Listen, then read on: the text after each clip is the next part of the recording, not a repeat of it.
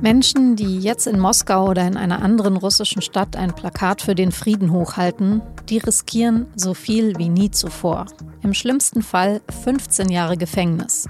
Wer sind die Leute, die es trotzdem tun? Und können sie damit was bewirken? Darüber habe ich mit Sonja Zekri gesprochen, früher Korrespondentin für die SZ in Russland. Sie hören Auf den Punkt, den Nachrichtenpodcast der Süddeutschen Zeitung. Ich bin Franziska von Malsen. Schön, dass Sie zuhören. Auf Videoaufnahmen aus Moskau sieht man gerade immer wieder die gleiche Szene. Dunkel vermummte russische Polizisten mit schweren Helmen und schusssicheren Westen halten da einen Menschen in Jeans und Anorak an Füßen und Armen gepackt und tragen ihn davon. Mal ist es ein junger Mann, mal eine ältere Frau mit Kopftuch. Was danach mit den davongetragenen passiert, davon gibt es keine Aufnahmen. Sie werden wohl in Gewahrsam genommen. Manche nur ein paar Stunden, andere Tage, mal ist von 15 Tagen die Rede, mal von 30. Das Vergehen dieser Menschen, sie haben gegen den Krieg in der Ukraine demonstriert, der in Russland aber gar nicht so genannt werden darf.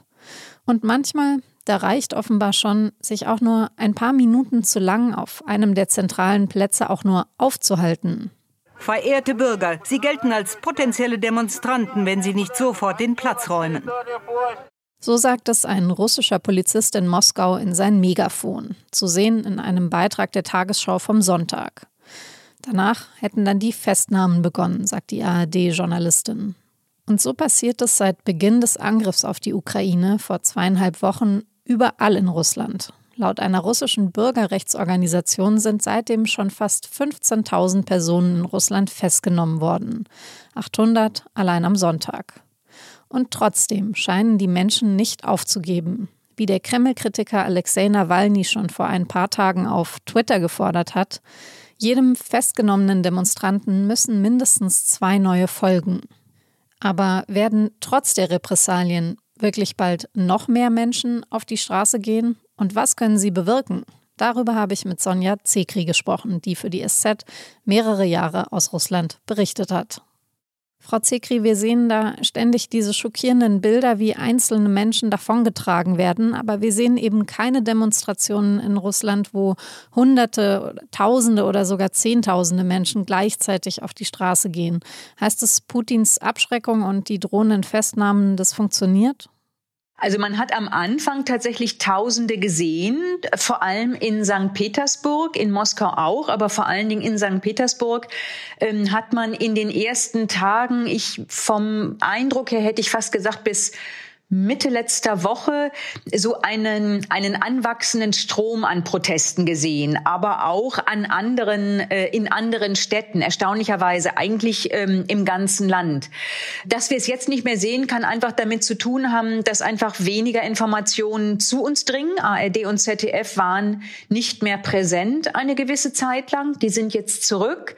Und dass es natürlich auch riskant geworden ist, ähm, alleine nur von diesen Demonstrationen zu berichten berichten. Also das, was ich heute Morgen gesehen habe, eine der bizarrsten Sachen ist, eine Frau hält nur ein weißes Papier hoch und wird schon weggetragen.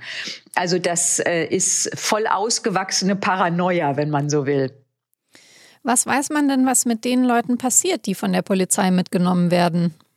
Ja, darüber weiß man nicht viel. Also man weiß, dass wohl die Härte der Behandlung zugenommen hat. Ähm, auch da habe ich heute Morgen einen äh, unbestätigten Bericht nur gelesen, also so eine, eine Szene, dass ähm, ein ähm, Festgenommener geschlagen worden ist und auch mit der Waffe bedroht worden ist. Und dann habe der Polizist gesagt, ich bin verrückt, mir ist alles egal, ich kann mit dir machen, was ich will.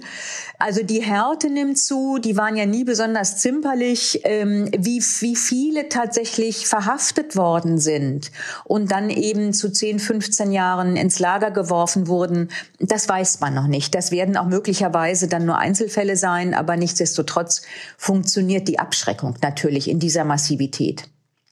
Was sind das denn für Menschen, die sich dann trotzdem trauen, die das eben machen? Also nach den Bildern, die ich gesehen habe, hatte ich den Eindruck, es sind wie oft bei Protesten junge Leute. Es ist natürlich sowas wie in Petersburg und Moskau, sowas wie eine urbane Elite. Aber man sieht auch, dass es eigentlich ähm, zum Teil einfach ähm, ältere Frauen sind mit Plastiktüten. Also ganz normale Menschen, ähm, die möglicherweise Verwandte in der Ukraine haben, die möglicherweise ähm, Söhne haben, die eingezogen werden könnten oder schon eingezogen wurden. Das sind jetzt Spekulationen, aber die Berührung der Russen mit diesem Krieg kann ja auf viele Arten passieren. Und ähm, die Begeisterung für diesen Krieg, von dem, was man hört, ähm, hält sich in sehr engen Grenzen. Was meinen Sie, wie viele Leute müssten es werden, damit die Polizei eben nichts mehr ausrichten kann, also damit die Polizei nicht mehr die Leute davontragen kann? Das würde, glaube ich, sehr davon abhängen, wie die Befehle der Polizei sind. Es hat Demonstrationen gegeben, ähm, die weit größer waren als das, was wir jetzt sehen und wo dann aber eben nach und nach es eigentlich auch erstickt wurde. Vielleicht können wir da an der Stelle gleich sprechen über die letzten großen äh, Demonstrationen eben nach den Duma-Wahlen 2011, wo äh, Zehntausende Menschen auf die Straßen gegangen sind, vor allen Dingen in Moskau und St. Petersburg und eben demonstriert haben, dass die Wahlen nicht frei abgelaufen sind und ein Russland ohne Putin gefordert haben. Was hat das damals bewirkt oder eben am Ende leider nicht bewirkt?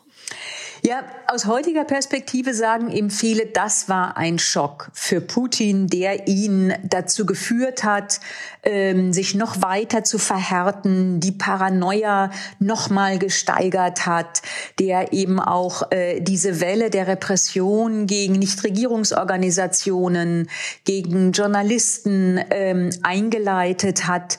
Das war tatsächlich ein Aufbegehren von sehr, sehr vielen Menschen aus unterschiedlichen Gründen. Die waren nicht sozial motiviert unbedingt, diese Proteste sondern Putin hatte kurz vorher bekannt gegeben im September, ähm, dass er vom Premierposten wieder Präsident werden möchte. Und dazu kam eben ganz, ganz äh, ähm, unverhohlene Verstöße gegen das Wahlgesetz, also Wahlfälschungen. Es gab viele Wahlhelfer, das hat man damals zugelassen.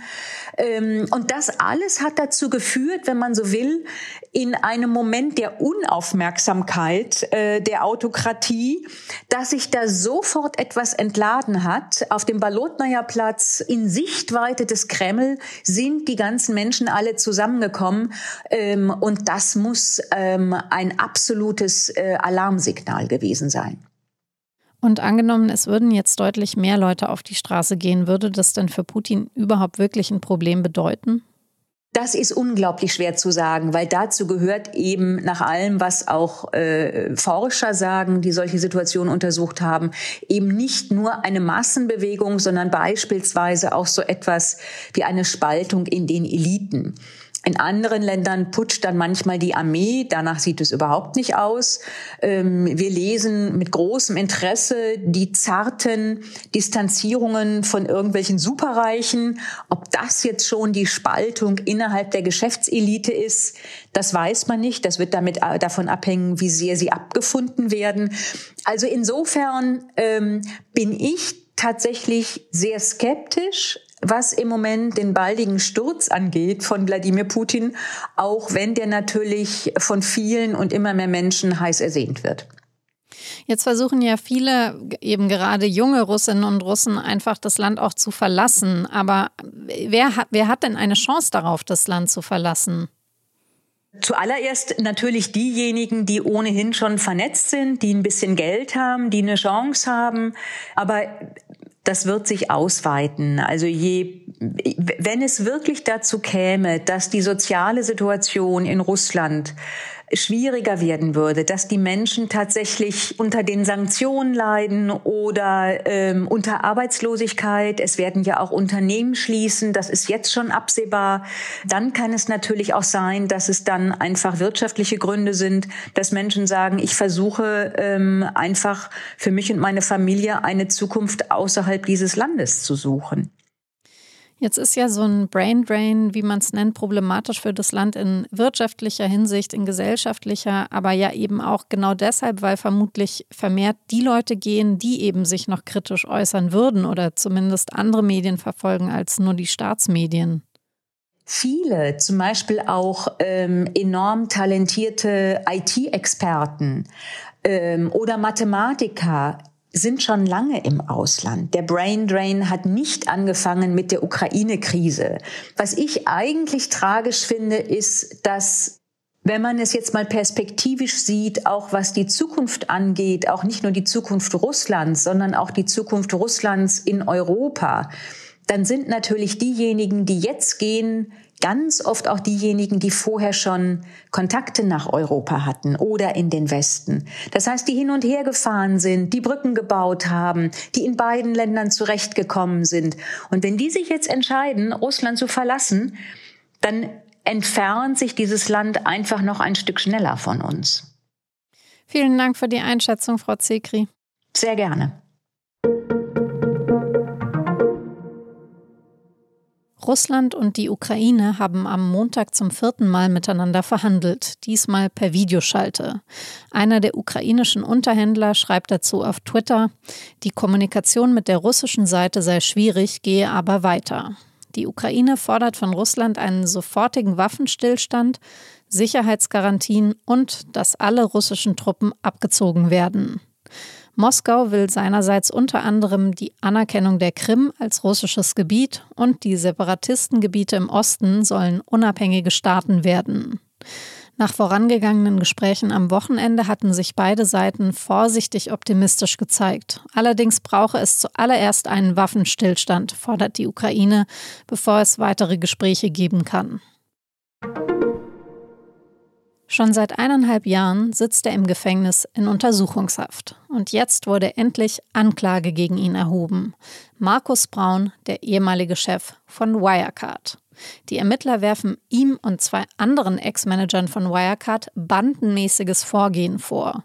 Sie sollen Bilanzen gefälscht, den Aktienkurs von Wirecard manipuliert und Firmenvermögen veruntreut haben. Ende Juni 2020 hatte der Finanzdienstleister Wirecard Insolvenz angemeldet und eingeräumt, dass dem Unternehmen 1,9 Milliarden Euro fehlen. Der Angeklagte Markus Braun streitet alle Vorwürfe ab und sieht sich selbst als Opfer. Als Schlüsselfigur gilt außerdem Brauns Vorstandskollege Jan Maschalek, der seit dem Zusammenbruch untergetaucht ist.